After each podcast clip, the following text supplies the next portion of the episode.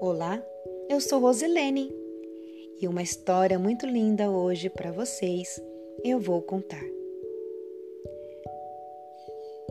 O monge e o escorpião.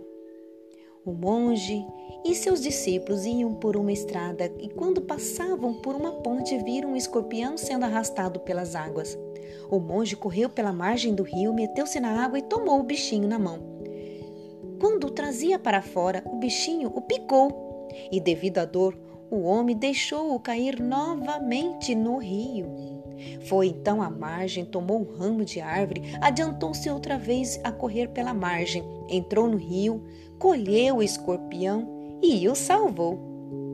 Voltou o monge, juntou-se aos discípulos na estrada. Eles haviam assistido a cena e o receberam perplexos e penalizados. Mestre, você deve estar muito doente. Por que foi salvar este bicho ruim e venenoso? Que se afogasse, seria um a menos. Veja como ele respondeu à sua ajuda, picou a mão que o salvara. Não merecia a sua compaixão. O monge, o monge ouviu tranquilamente os comentários e respondeu. Ele agiu conforme sua natureza, e eu de acordo com a minha.